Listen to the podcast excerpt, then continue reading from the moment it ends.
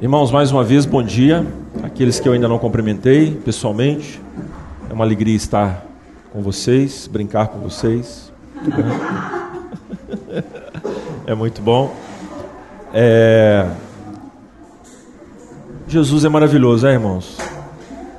A gente prega para nós mesmos, tem hora, sabe? Tem hora? Quase toda hora, toda hora, sempre. E é uma alegria mesmo estar aqui e falar, continuar falando do nosso Redentor. Meu compromisso hoje é terminar aquilo que nós iniciamos na aula anterior, é, esmiuçando o versículo 15 da primeira epístola de Pedro, no capítulo 3, capítulo 3 a 15.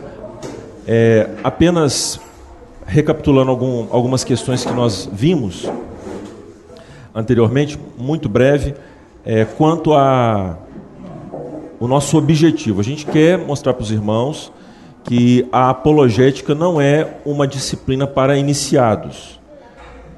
Ou seja, pessoas com, que têm afeição à filosofia ou áreas do conhecimento mais abstrato, é, com argumentos lógicos, nós não temos é, por, é, por, objetivo é, essa abordagem na, quanto à apologética. Nosso desejo é mostrar para os irmãos que a apologética tem a ver com o nosso dia a dia e é um dever que todos nós, como cristãos, temos a desempenhar diante do nosso Deus, defender a nossa fé. E essa apologética, ela tem uma ligação direta com a vida é, de uma maneira geral, aquilo que cremos e aquilo que agimos nos contextos muito próximos. Então a gente acha assim que a apologética não tem muito a ver com a vida doméstica.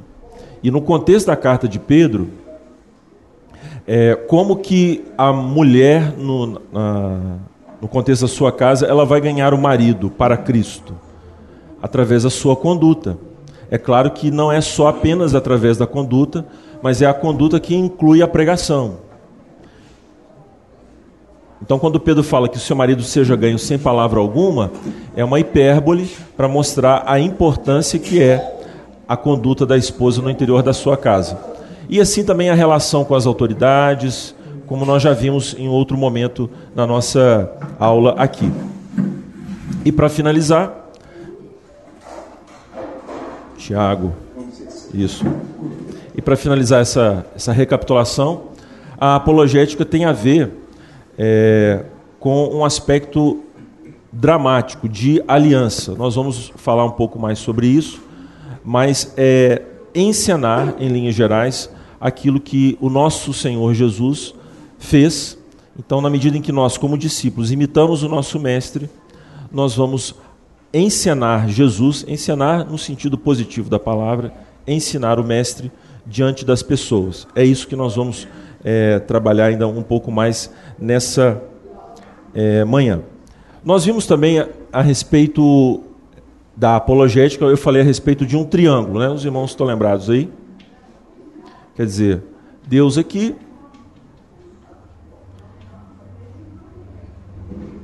Então, eu e mais uma pessoa, ou podem ser várias, mas nós sempre temos esse triângulo. E, na maioria das vezes, nós nos esquecemos que a verdade de Deus é verdade dele mesmo. E aí, no confronto que nós temos com aqueles que estão ao nosso redor para mostrar a verdade, nós muitas vezes nos esquecemos desse triângulo. Então, é, eu fiz questão de mostrar isso porque o nosso trato em apologética é, diz respeito a relacionamentos reais.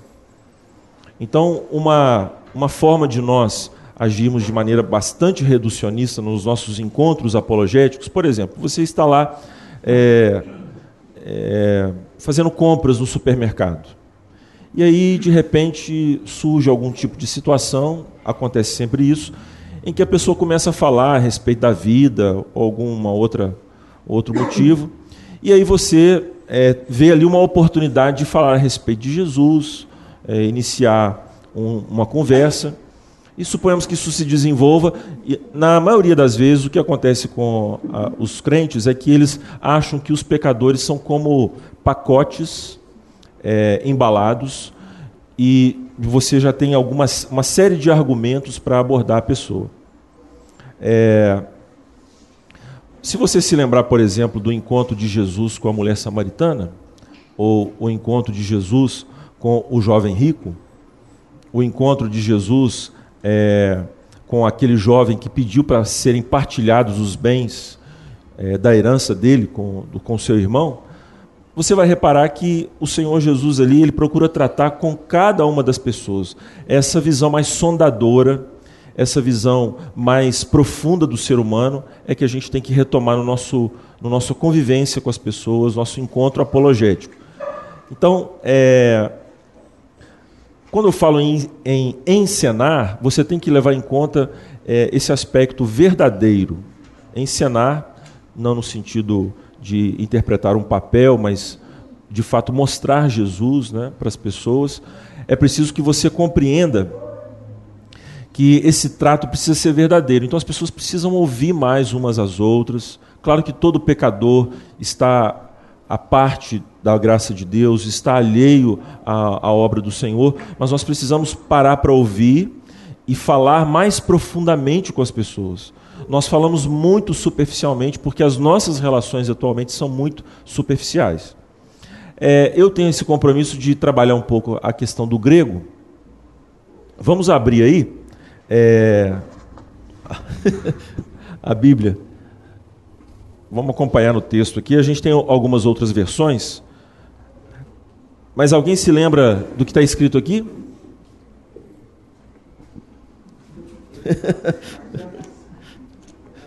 a gente tratou, é uma parte do versículo, capítulo 3, da primeira epístola de Pedro, no versículo de número 15. Alguém se lembra aí? Em tais cardias humon, né? em vosso coração. Em vosso coração. Então, no capítulo 3, versículo 15, está lá. Estejam sempre preparados para responder é, isso. Antes, santifiquem Cristo como Senhor em seu coração. Então, observe o seguinte: é, essa partícula aqui, o vosso, o pronome, ela vai se repetir mais uma vez é, aqui nesse, nesse versículo, mais adiante. Pessoa que lhes pedir a razão da esperança que há em vocês.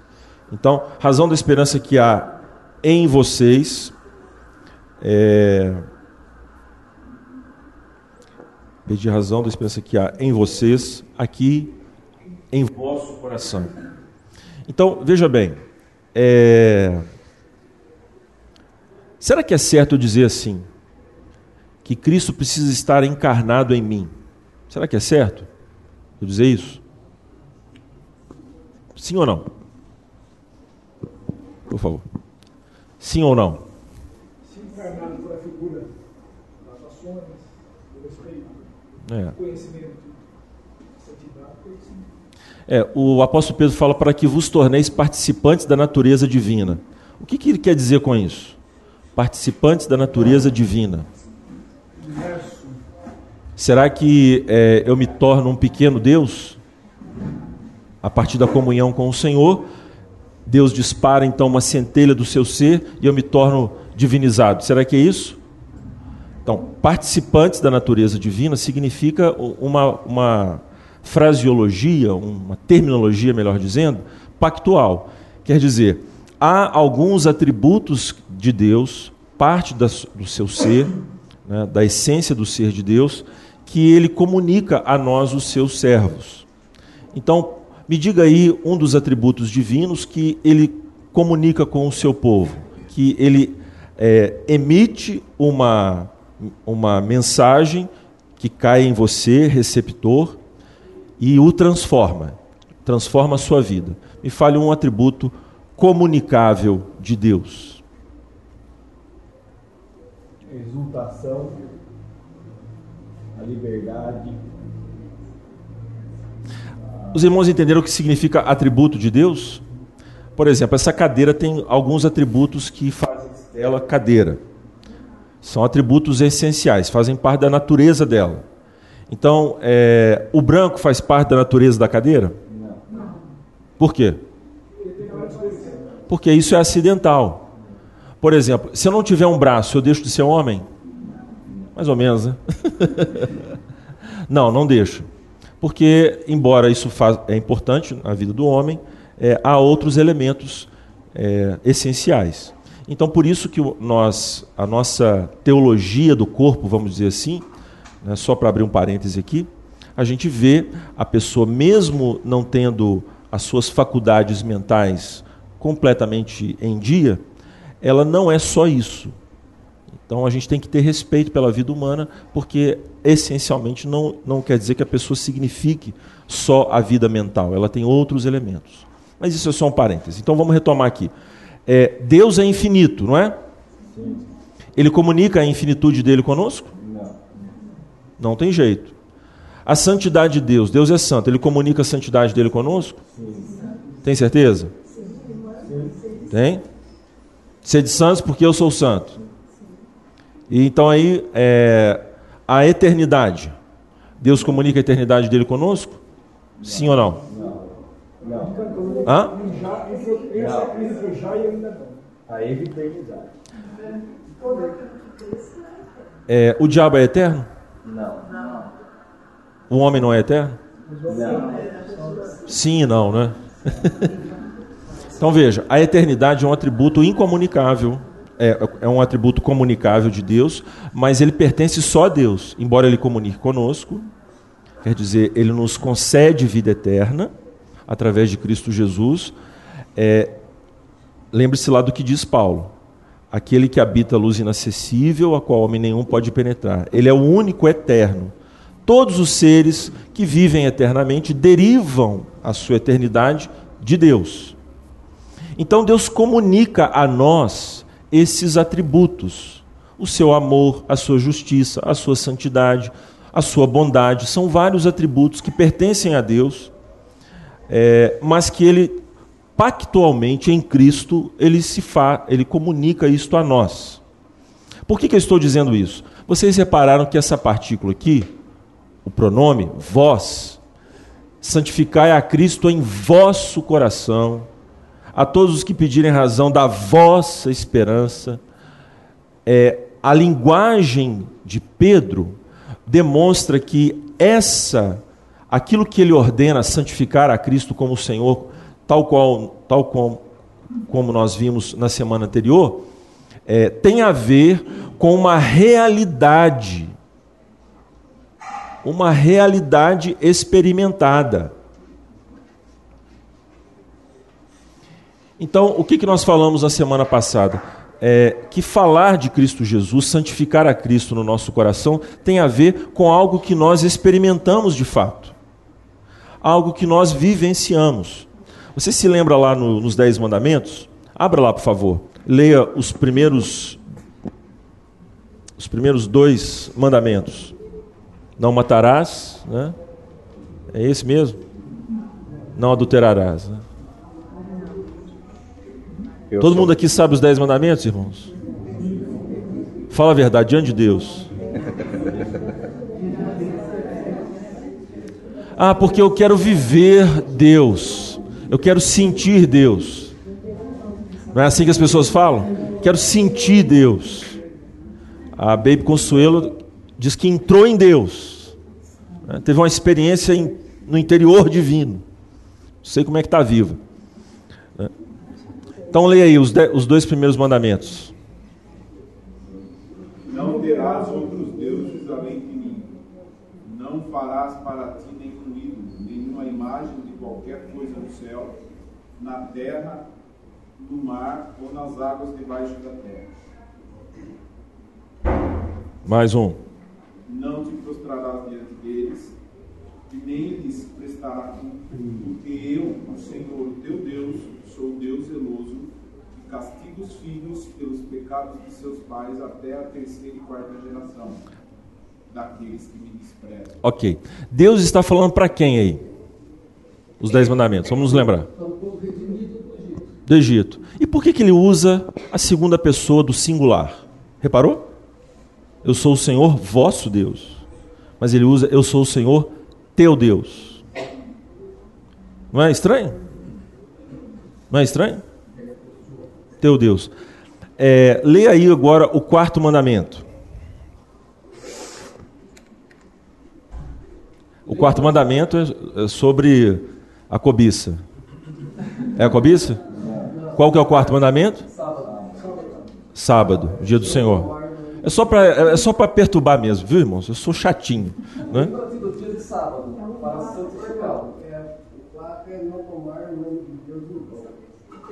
o. Esse é o terceiro. Trabalharás seis dias e neles farás todos os teus trabalhos. Mas o sétimo dia é um sábado dedicado ao Senhor, teu Deus. Nesse dia não farás trabalho algum, nem tu, nem teus filhos ou filhas, nem teus servos ou servas, nem teus animais, nem os estrangeiros que morarem em tuas cidades. Pois em seis dias o Senhor fez os céus e a terra, o mar e tudo que neles existe. Mas no sétimo dia descansou. Portanto, o Senhor abençoou o sétimo dia e o santificou. Joia. Agora o décimo, para terminar.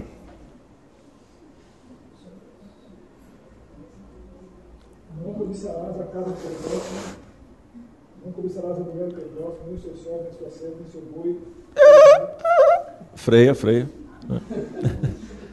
Não cobiçarás a mulher do teu próximo, não é? A casa e a mulher. Mas não tinha mulher no meio do povo? Não tinha? Esse mandamento só vale para os homens então? Tá vendo como é que biblicismo tem hora que pega as pessoas? Eu creio em tudo que está na Bíblia, mas tem coisa que não está e a gente tem que inferir. Claro que os mandamentos valem para todos os israelitas, mas é óbvio também que Deus está se dirigindo à liderança do povo, à liderança masculina. Ele está falando para cabeça pactual. Exato, exato, para a cabeça da família. Mas é óbvio que tem é, aplicação para todos os israelitas. Mas ele se dirige como responsabilidade de quem deve liderar a, a família na adoração a Deus, é, na guarda do dia do Senhor, enfim, em todos os mandamentos, a liderança masculina. Claro que tem uma implicação que, que nós deduzimos pelo próprio texto da Bíblia, que tem a ver com todos os israelitas.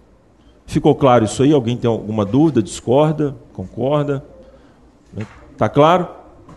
Então, a nossa confissão de fé mostra que a liderança masculina, dita aí no quarto mandamento, é a grande responsável pela guarda do dia do Senhor. Por que, que eu estou falando isso em relação ao, ao, aqui? Demos essa volta. Porque os mandamentos de Deus, meus irmãos, como nós vimos, se ref... mostra que Deus é o Deus daquele israelita em específico. Deus é um Deus pessoal. Embora a gente saiba disso, é a grande vedete, vamos dizer assim, da nossa pregação, porque os deuses pagãos, os deuses do Islã, o Deus do Islã é um Deus que age por atacado. O nosso Deus, ele trata pessoalmente com cada indivíduo. Isto porque a própria pessoa, o próprio homem, ele é criado desta maneira. A noção de individualidade está pressuposta na própria criação. Deus criou o homem Adão. Deus não criou um ser amorfo e depois ele foi tomando forma de acordo com a, o desenvolvimento e evolução dele. Deus criou uma identidade, um indivíduo. E assim ele trata com cada um dos homens e a, o modo como ele se dirige aos homens, veja como Deus se dirige a Adão, né, no Éden. Adão, onde tu estás? Mas o problema começou com a mulher, mas Deus se dirige à liderança, falando com ele. Portanto, irmãos, a nossa percepção das verdades de Deus tem, tem que ter, elas têm que estar é, absorvidas por nós. Esse é o nosso grande problema. A gente acha que pode falar das coisas sem vivê-las. E a gente vive assim.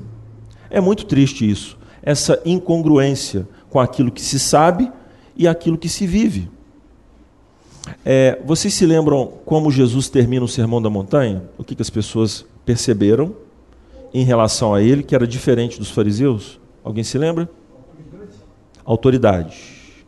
Né? Autoridade alguém que está autorizado a falar. É, vocês já viram essa relação entre autoridade e verdade? Autoridade e verdade. Já perceberam isso?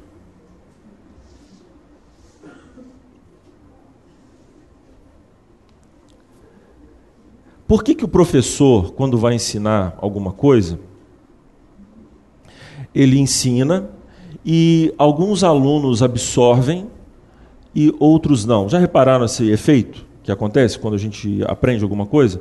A minha filha sempre reclama de um miserável professor né, que lecionava matemática para ela. Causou vários traumas né, em Mariana.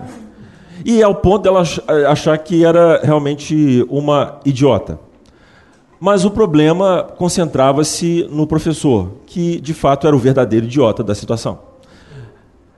Quer dizer, é, não é só a transmissão de um conteúdo, tem a ver com a pessoa também. No contexto das Escrituras, meus irmãos, a pedagogia, é, o modo de se ensinar, tem a ver com aquilo que se vive e aquilo que se fala. O impacto que as pessoas tiveram da, do ensino de Jesus tem a ver com essa realidade nas Escrituras. Eles viram que o que Jesus falava era o que ele vivia. E isso causou um impacto enorme. É, já viram aquelas, aquelas pessoas assim que falam que, é muito, que são muito corajosas, que, são, que enfrentam qualquer dificuldade, qualquer problema, aí quando cai um raio. já viram? Já viu assim? Pessoa, ah, eu sou corajoso e tal, mas quando cai um raio ele se, ele se borra todo. O que isso significa? É a pessoa deixar de viver aquilo que ela diz crer. Simples assim. Então a relação que há entre verdade quando você conhece a verdade, você fala daquilo que realmente você viveu e, portanto, você está autorizado a falar sobre ela, sobre esta coisa. Então, não adianta a pessoa dizer a respeito de algo se ela não conhece de fato. Mas quando ela conhece, ela está autorizada a falar sobre aquela situação porque ela experimentou. É isso que na Bíblia nós vemos fartamente o exemplo. Veja Paulo, veja Paulo falando a Timóteo: "Torna-te padrão dos fiéis". A palavra padrão aí no grego é modelo. Torna-te modelo. Por isso que esse negócio de pastor virtual está na moda agora, né? Qual que é o seu pastor? Meu pastor é Augusto Nicodemos. Né? É lindo, mas não é verdade, porque o pastor é alguém que encena Cristo para os, os fiéis da igreja é, pessoalmente. Não existe ministério virtual na Bíblia. É claro que, num certo sentido, Paulo é meu pastor até hoje. Mas quando Paulo fala a respeito de um ministério local, com ministros chamados, ele está se referindo Veja lá o que diz Pedro, é, Paulo e Pedro também. O que diz Pedro na, no final dessa carta, capítulo 5. Abra aí. Leia para mim, por favor. 5, de 1 a 5, eu acho.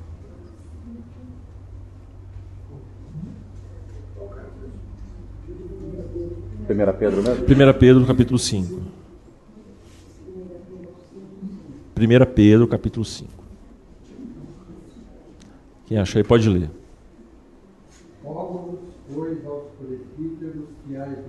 Pronto, parou, parou. Ah! Rogo-vos aos presbíteros que há entre vós. Pronto aí. Mais adiante. Eu, presbítero, como eles, e testemunha do sofrimento de Cristo. Para. Eu testemunha, quer dizer, eu vi, eu experimentei. Eu sou essa pessoa. Continua. E ainda co-participante da glória que há de ser revelada. Co-participante, vocês estão vendo a ênfase? Participante entre vós. Continue, por favor, meu.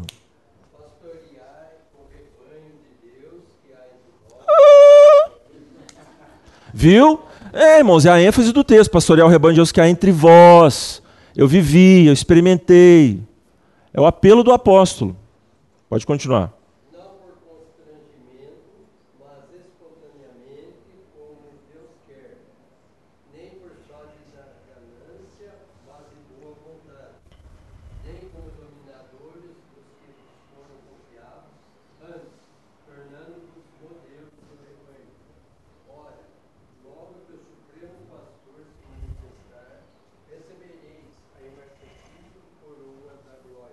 Viram aí? Na mesma carta que nós estamos tratando.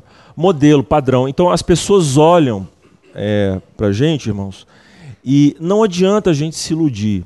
É, o impacto que o exemplo causa é, é tão poderoso que quando você abre a boca, as suas palavras são, são ouvidas porque você está autorizado a falar. Então, na Escritura, é, quem conhece a verdade tem autoridade. Quem tem autoridade é porque conheceu a verdade. Essas coisas jamais se dissociam. Por isso que, se nós queremos de fato fazer um trabalho apologético consistente, embora nós tenhamos as nossas falhas, sejamos pessoas cheias de pecados, ainda precisamos melhorar muito, mas não percamos de vista este padrão da Escritura. Pastor, então quer dizer que eu preciso primeiro viver para falar com as pessoas? Num certo sentido, sim. As pessoas da sua casa, do seu condomínio, elas precisam lhe perceber, as pessoas precisam lhe ver. Muitos crentes é, é, levados pelo ativismo pentecostal que está no ar no nosso ambiente, elas se apressam a falar de Cristo para as outras pessoas, mas elas não, elas não dão tempo para as pessoas conhecerem é, quem você é, onde você mora. E isso é importante no trabalho de contato com as pessoas.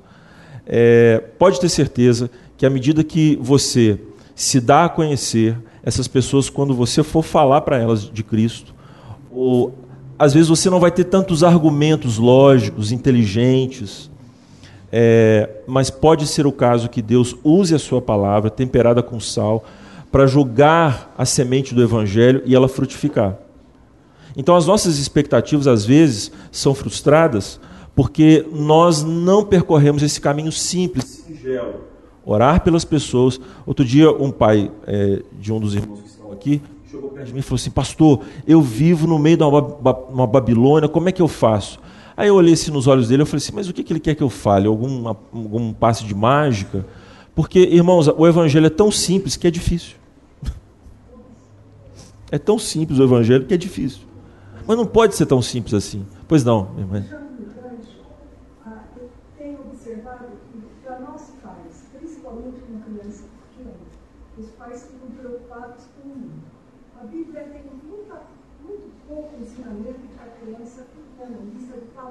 Sim.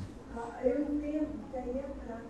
Se Cristo for real para mim, vai ser real para os meus filhos também. Se- Jesus diz isso. Se guardarem a minha palavra, guardarão a vossa também. né? Então, as pessoas, elas nos ouvem, é, e eu já fui muito falastrão, ainda sou, né? Mas, irmãos, nós precisamos ser mais, menos falastrões, menos é, atores nesse mau sentido da palavra, né?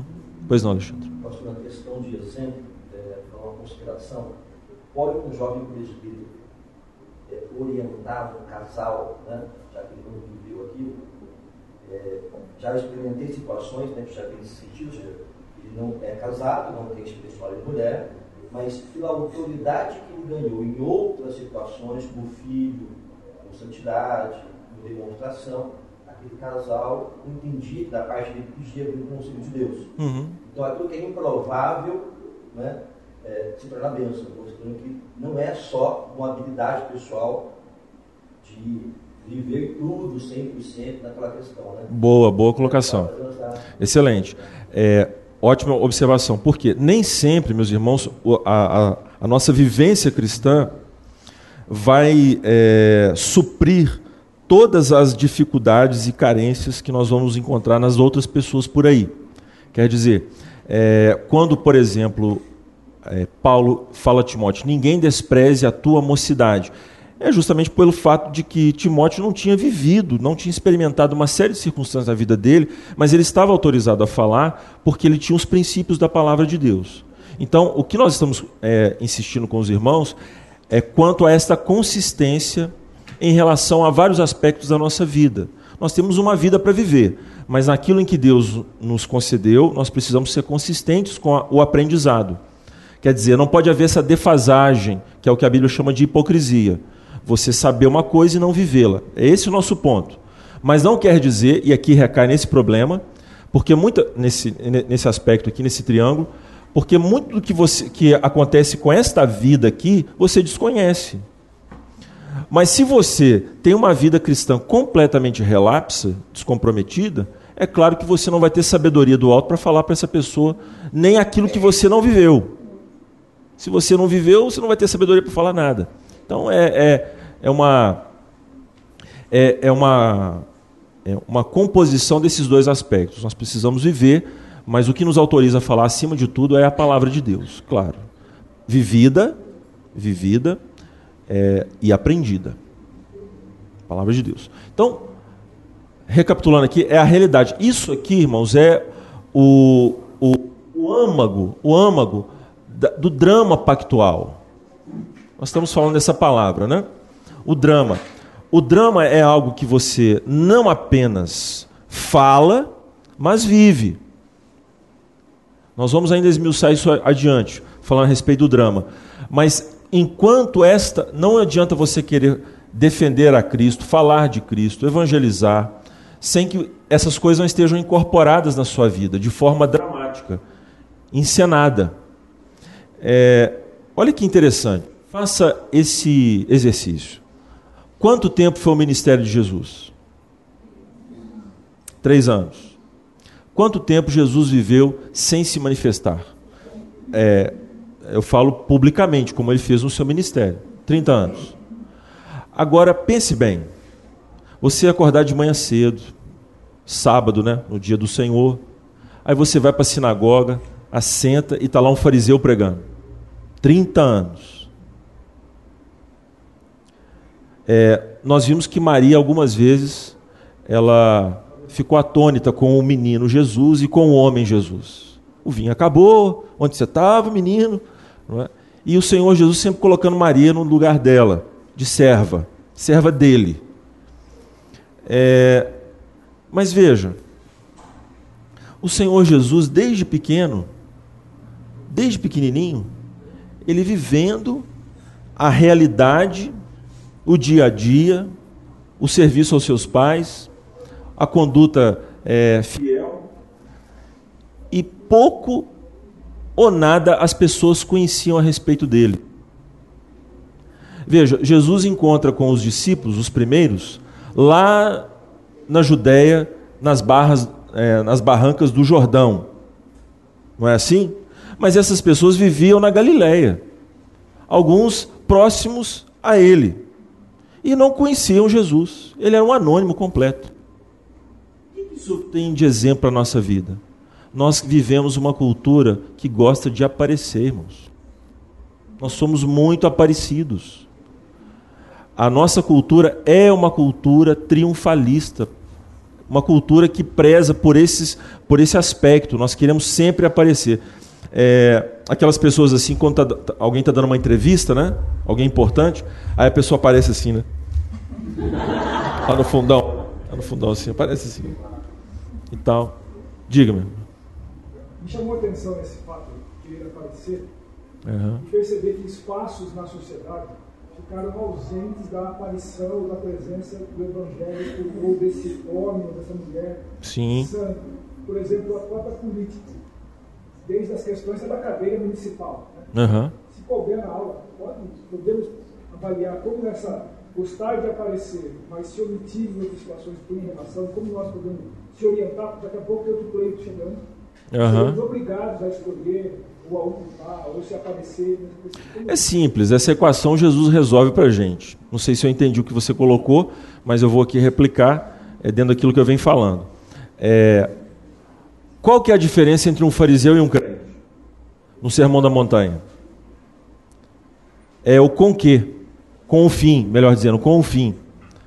Porque Jesus diz: é, brilhe a vossa luz, para que os homens vejam as vossas obras e glorifiquem o vosso Pai. Não é assim?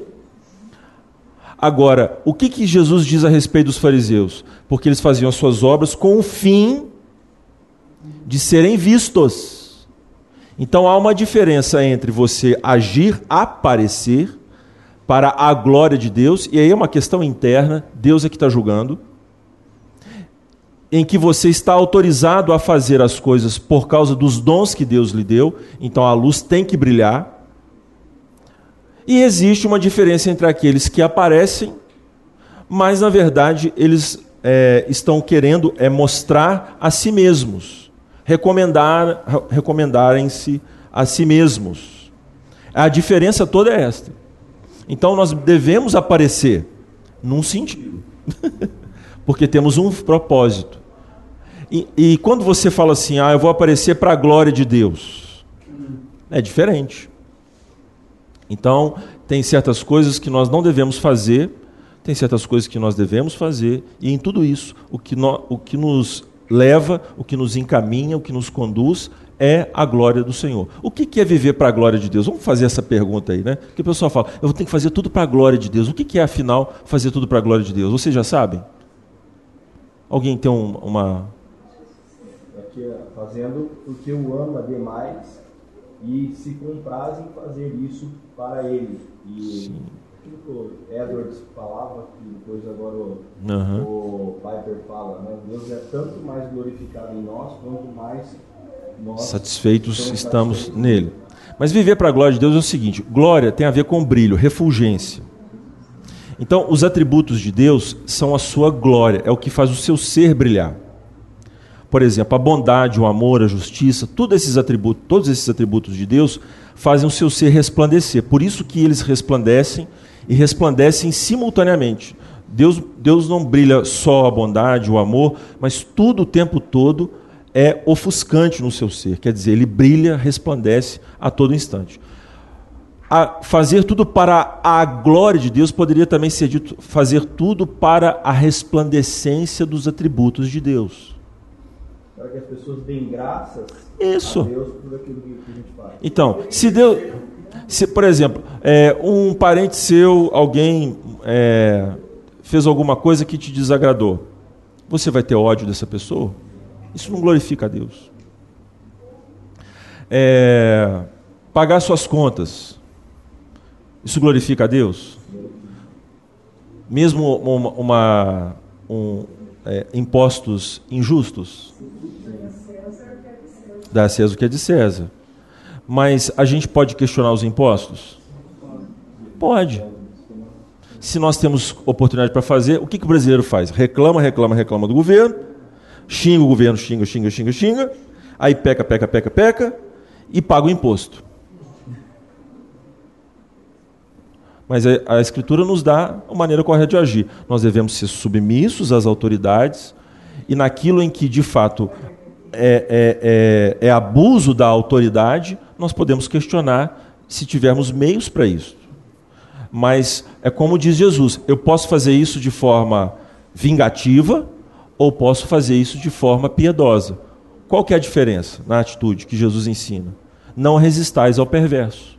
Então, nós não temos que ter aquela atitude de pavio curto. Não é?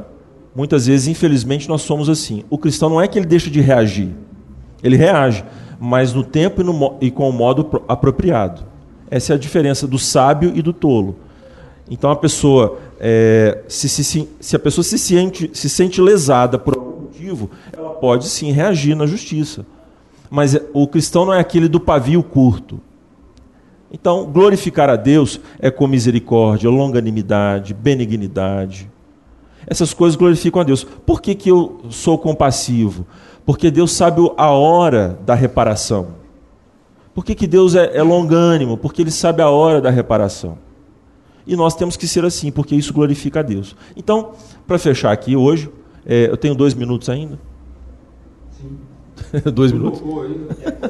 Dez minutos? Então tá. Doze. É, santificar a Cristo como Senhor, né, como Messias, nós vimos lá na semana passada, em vosso coração. Essa palavra aqui. Eu fiz uma pergunta na aula passada, né? A alma morre? Alguém pesquisou aí? A alma morre? Sim ou não? O senhor diz alma, o senhor está dizendo a, a mente ou o espírito? É boa pergunta.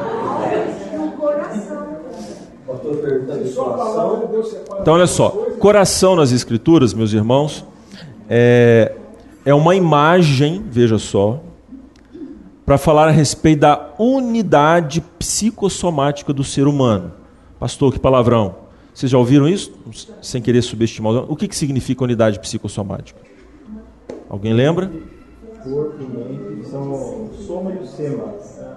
As projeções do corpo para os fenômenos psicológicos, nossa interação com o meio, projetando-se, acomodando-se ao meio e assimilando tudo meio. Isso. Então, trocando em miúdos para os irmãos entenderem. Se alguém me der uma paulada na canela, eu vou sentir dor? Na alma? Na alma? Os dois. Os dois. É, quando Dona Janaína me deu um fora, mandou é, plantar batata, é, doeu no corpo? Claro que doeu.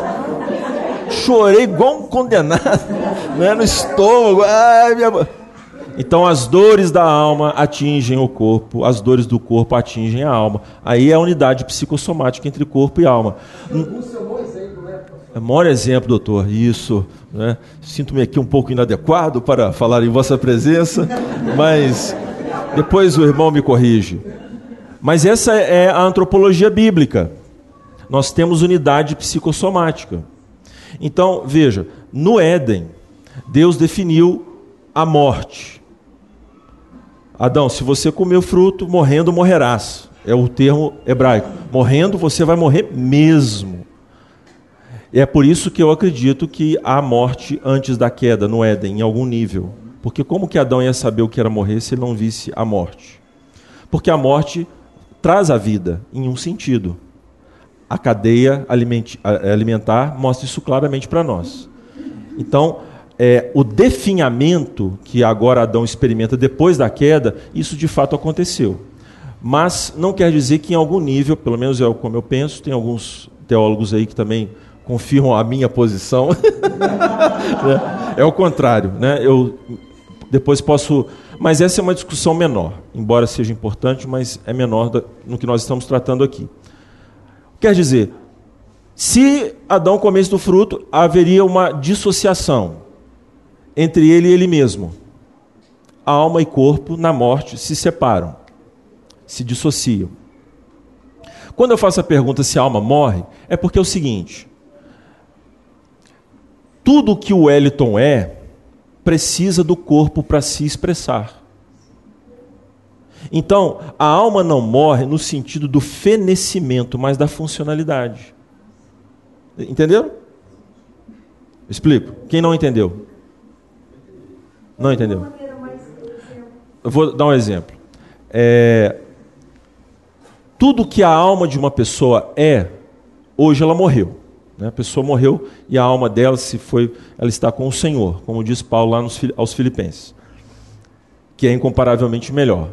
Mas essa alma terá que se reunir ao seu corpo para realizar todas as funções dela assim como o corpo também terá que se reunir a esta alma para realizar todas as suas funções. O ser humano, o Wellington, não é só alma, é alma e corpo. Por isso que a ressurreição é o encontro da minha pessoa comigo mesmo.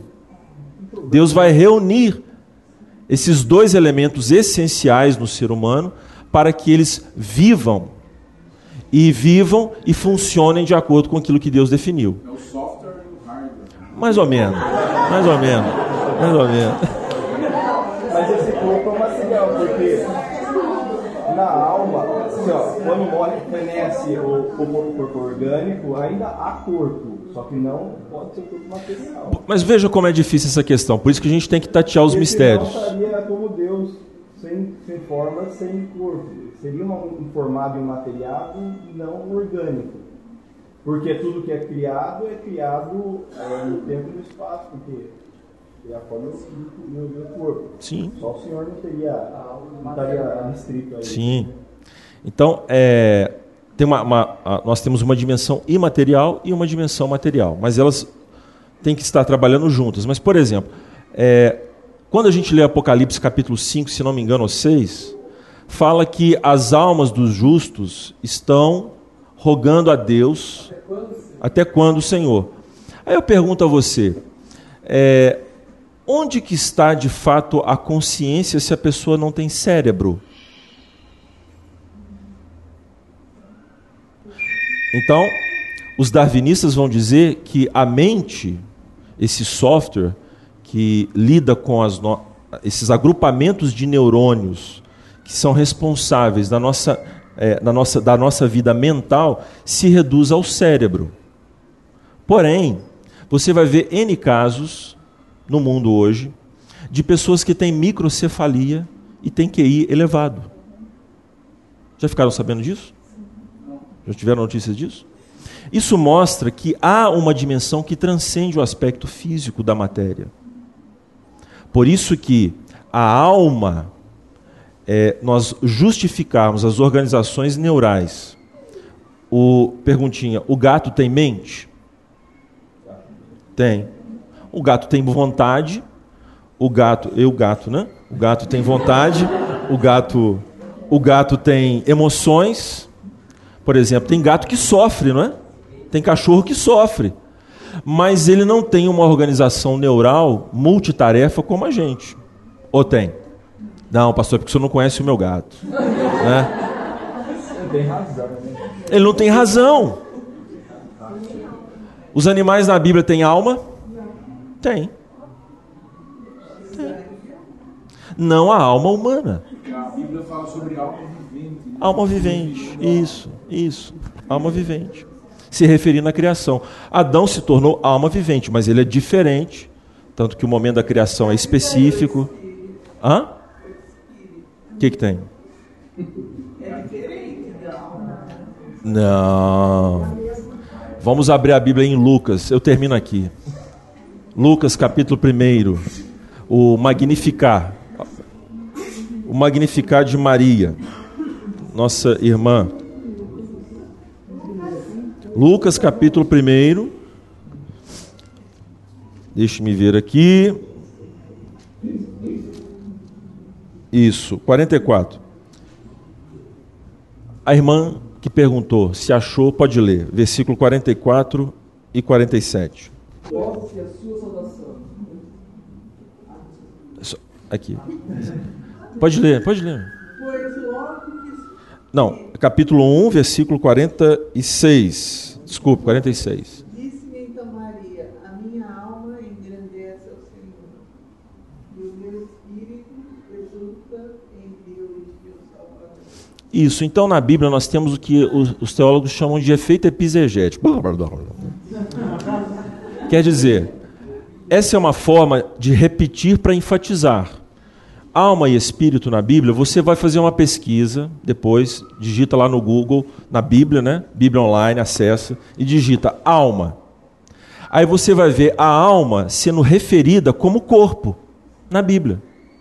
E você vai ver corpo na Bíblia se, sendo refer, fazendo referência à parte imaterial. Porque na Bíblia, alma, espírito, alma e corpo é, formam a pessoa e demonstram a unidade psicossomática. O coração é esta imagem bíblica que nós temos que fala a respeito desta unidade. Então, repetindo, alma fenece não no sentido da, da vivência, mas da sua funcionalidade. Tanto é assim, irmãos, veja, que a gente acha o seguinte: a gente fala isso muitas vezes aí no dia a dia. Ah, ontem Jesus salvou uma alma. Mas isso você está se referindo ao corpo dela também ou veio só a alma dela penando assim? Veja, nós falamos platonicamente a respeito das pessoas, nós achamos que a essência, o que os homens são de fato, são as suas almas. Até nos nossos enterros, super platônicos, né? Isso é só o corpo. A alma está com Deus. Não, irmãos, o corpo importa. Por que, que eu sou contra cremar? Porque é, um, é uma invasão simbólica do paganismo quanto à sacralidade da vida humana, o corpo. A luta, a guerra cultural diz respeito também aos símbolos. Por isso que enterrar o corpo, como José de Arimateia, né? Pegando o corpo de Jesus e enterrando é, de fato, a fé de José, né? Porque se ele enterrou, ele cria na ressurreição, ele não guardaria um corpo que, como muitos dos crucificados pela, pela, pelo Império Romano, você sabe que o Gólgota, o caveira, não é, executava apenas um ou dois. Tem relatos de 500 crucificações. Não no Gólgota, mas em outras regiões do Império Romano. Mas havia crucificações em massa, às vezes. E o Gólgota era um lugar fedorento cheio de tripa humana, cabeça, mosquito. E aí José vai lá e pega o corpo de Jesus, porque o corpo importa. Por isso, nós somos cheios de platonismos nas nossas, é, nas nossas abordagens aí na cultura. O Senhor, o Senhor Deus quer que nós santifiquemos a Ele no coração, alma e corpo o ser integral, todo para Deus. Não apenas intenções, mas tudo de nós. A consagração diz respeito ao nosso ser completo. Daí que nós precisamos santificar a Cristo no nosso corpo, isso não quer dizer alguma espécie de ascetismo, não toque isso, não proves aquilo outro, mas de fato de um, um zelo com o corpo como instrumento para a santidade, para as coisas de Deus. E muitas vezes a nossa ética ela é descuidada quanto às questões relativas ao corpo, porque nós achamos que o que é essencial são as intenções. Mas irmão, se as suas intenções não foram de fato efetivadas através do corpo, você não encarnou o evangelho como deveria ser. Tem que ser, tem que ser as duas coisas. Por isso, a santificação, a vida de santificação de Cristo como Senhor, tem que estar no vosso coração. E aí devemos fazer esse exame completo se de fato nós estamos encarnando a verdade do Evangelho no corpo e na alma. Até a próxima, se Deus quiser. Vamos orar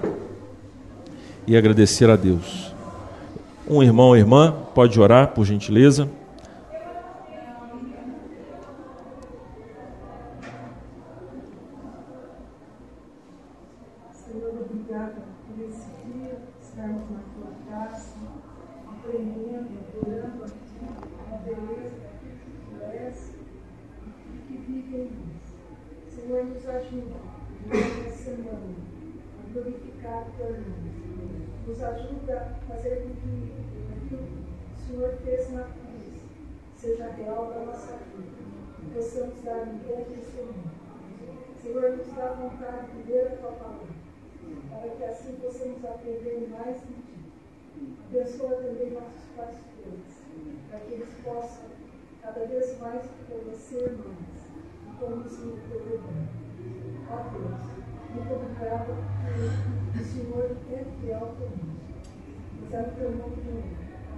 Amém. Uma perguntinha para a semana. Se eu beliscasse Adão antes da queda, doía?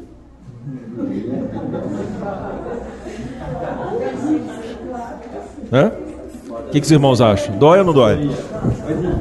Não, porque o Adão só entrou depois, né? Não é assim que as pessoas falam?